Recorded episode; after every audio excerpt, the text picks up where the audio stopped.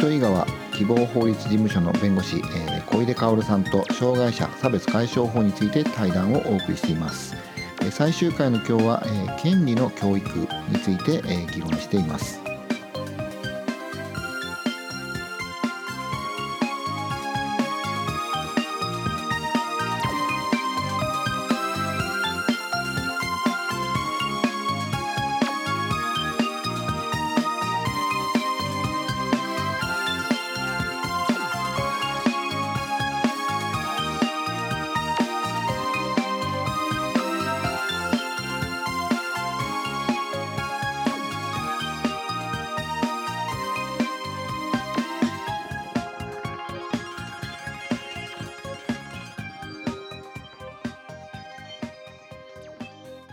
なんか権利うんそうですよね。まあどこの国もそうなのかもしれないですけど、うん、権利があってで法律っていう順番なんですけど、うん、本当は、うんでも法律があるよっていう授業ですよね、うん、あの学校で習うそうです。本当にそうなんですよ。だからその生まれながらに持ってる権利っていうのがさっていうのがこうあった時に それは極めて感覚的なものなんで、えっと、多分それはちゃんと僕らもあの表示してるんだと思うんですよ知らず知らずのうちに。改めてじゃあそれ言語化してごらんって言われたって分からないんですよね。自分がほら高いところで自分の好きな食べたいもの食べれて休みたい時に休んでテレビ見たい時に好きな番組見れてっていうものもさ権利っちゃ権利なんだよねって言われたらえ？っていう話にやっぱりなる。だからそれぐらいそういうものを考えなくて済んでる社会だとも言えるんだけど、うん、でも一旦じゃあそういうある層から外れた人たちはとことんその問題を知らないまんまいて、いろんな支援者が関わってきてあなたのほら権利って実はこういうものが保障されててさって言った時に例えば生活保護なんかすごく分かりやすい例なんだけど 言われてみて自分が初めてそれをもらえるあの当事者だったっていうことに気が付かなかったりしてでちょっと私の周辺でもそういう活動してる人たちがやっぱりいるんだけど。やっぱそこから入っていかなきゃいけないって言いました、貧困の問題もそうだしね。なかなかこう自分たちがそういう状態にあってそれが権利の侵害に遭ってるっていうことをまず認識できてないまま困ってるっていう状態のまま放置されていてどうにもならなくなって初めて関わっていくって話聞いてみたら「え？それはさ」っていう話で初めてそこから進むっていう話聞いてて。そっかメインストリームにいる時っていうのは僕らは確かにそんなものを考える必要性はないけど、一旦外れた時にその問題を自分たちがその状態にあるってことを認識できないっていうのが多分すごく大きいんだなと思いましたね。ある本13歳からの生活保護なんだっけな。そういうのが面白いなとああいうことをなんか。ああいうことを教えないんだって、うんうん生活保護のもらい方っていうのは実は誰も教えてないっていうところでね、うん、確かにそうですよね、うん、そうそか。いややっぱりメインストリームというところにいる人も、うん、こあのそうでない人もお互いの立場がからどう見えてるのかっていうのって本当わからない。うんですよね。さっきのそのそうそうそう。あの私えっとここのメインストリームから、あの外れてしまった、まあ、メインメインがどこかっていう問題もありますけど、あの人から見るとそのトイトイレに入れるの居酒屋さんでトイレに入れるのは当たり前とかいう状態なんだこっちの人はっていうのも気づかないし、こっちの人はこっちの人で。あのそのそういえば自分たちはトイレに普通に行けてたっていう状態でいるけどそうじゃない人がいるっていうことに気づきにくいとか。これってななんでなんですかね？なんかあ僕は教育だと思います。だからみんなが同じところにいるはずだから、あなたたちみんないるここにいるんだからっていうところを前提として全てのものが起こってるんですよね。外れると「ほら外れてるあなたが悪いんだ」っって言われて外れないようにしなきゃって頑張るんだけどそれでも外れちゃうとどうなるかっていうとあ僕はもうそっちではない。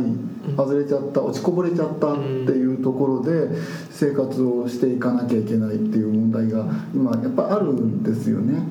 だからみんながっていうところの教育のあの方法が一つはやっぱ大きな問題ででみんなにいるうちは自分も安心していられるけどそうじゃなくなった時が大変だからなんとかここにいようって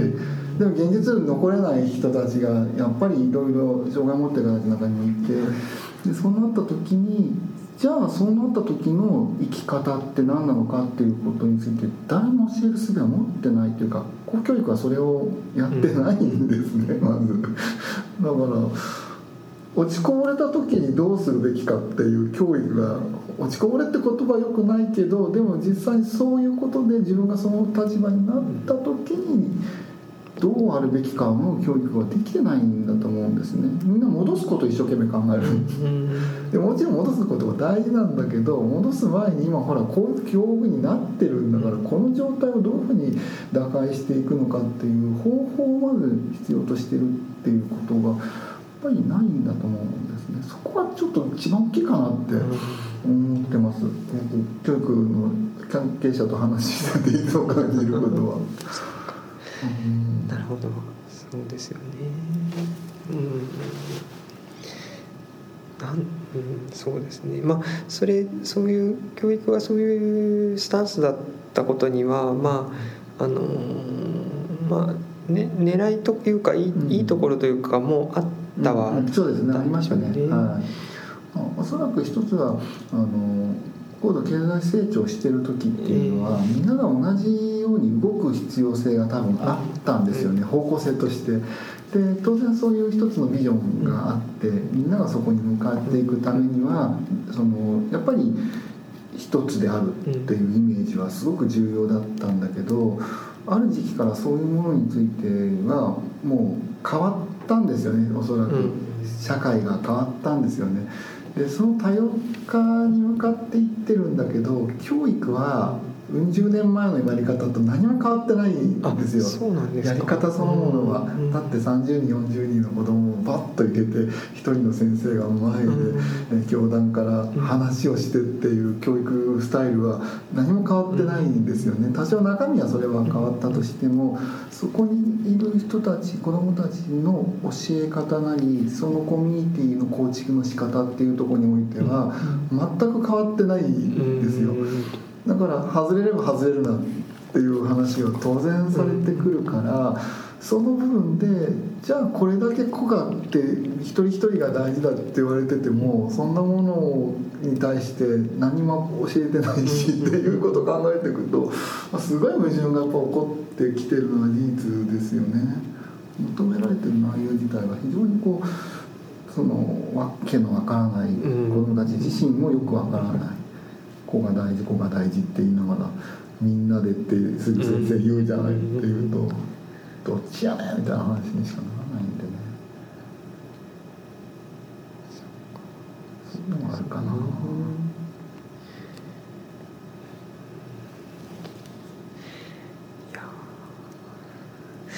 どうやってまとめてこようかっていう感じです。後半のところはもうあの学校の話になっちゃうからあれですけど、やっぱり僕らやっぱりあの生活してる人たち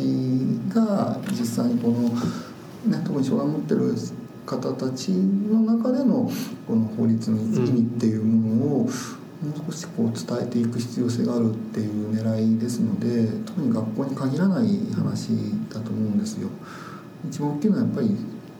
この動きのなんか活性化してなささっていうところの背景はきっと知らないからなんであって知るっていうところがまずすごく重要だっていうところではしばらくこのこういうテーマであの進めていきたいなとは思ってるんですね。私自身の周辺のテーマっていうのがあるからなんか学会やなんかでもこういう話をできるだけちょっとしていってそのもっと僕らが知らなきゃいけないし、うん、教育していかなきゃいけない問題がたくさんこうあるテーマだからっていうところではちょっと長い目で考えながら仕事はしていきたいなと思ってるんですね、だから今回すごくそういう点では先生とお会いできてるというかお近づきになってることだけでもだす。ごく実はね心強いんです。あのあすみません。あれああれですか？な新潟の、はい。うん新潟市の条例がはいできたあはい。たりは、あれも少し触れてい。っはいた方がいいあるとちょっと面白いかもしれないですね。これももともと新潟市さんの中でどういう議論があったかっていうのは、僕はあまり知らないんです僕らもねよくわからないんです。わからないんですけど突突然じゃないですよ。やってることは聞いたんだけど、ええ。そのプロセスはねどういう議論があってっていうのがないですね。結構これホームページから急いでダウンロードしたんですけど、いろいろこうなんていうんですかねあの議論があった痕跡は分かるんですけど、はい。あります。うん。これもどうどういうふうに生かしていくかっていうところになってくるんだろうなと思っています、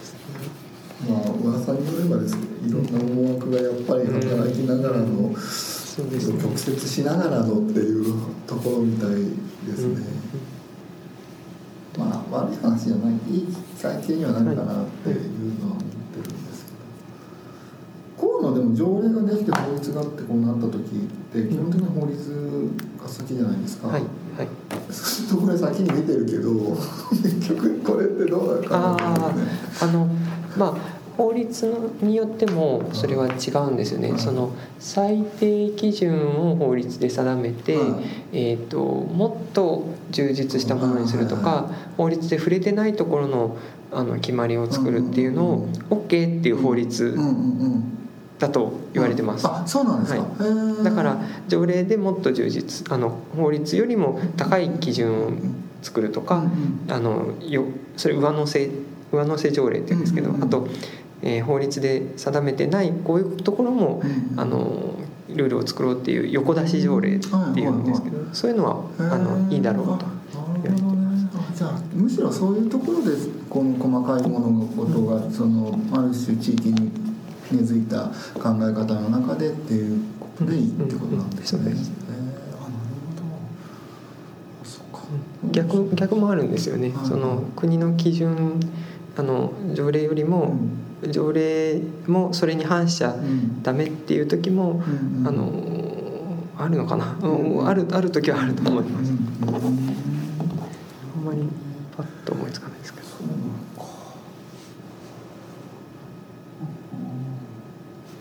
これどっちなんですかね？この新潟の。はい。どっちだろうん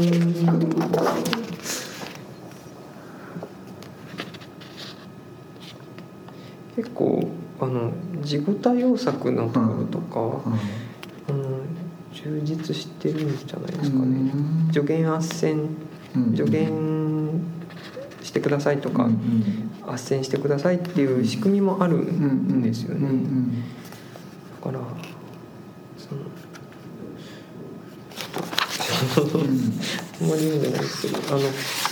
上乗せも横出しもしてるんじゃないですかね。なるほどね、うんまああとはそれをちゃんと実行できるかどうかそれは絶対そうだなって思ってるんだけど、そうですね。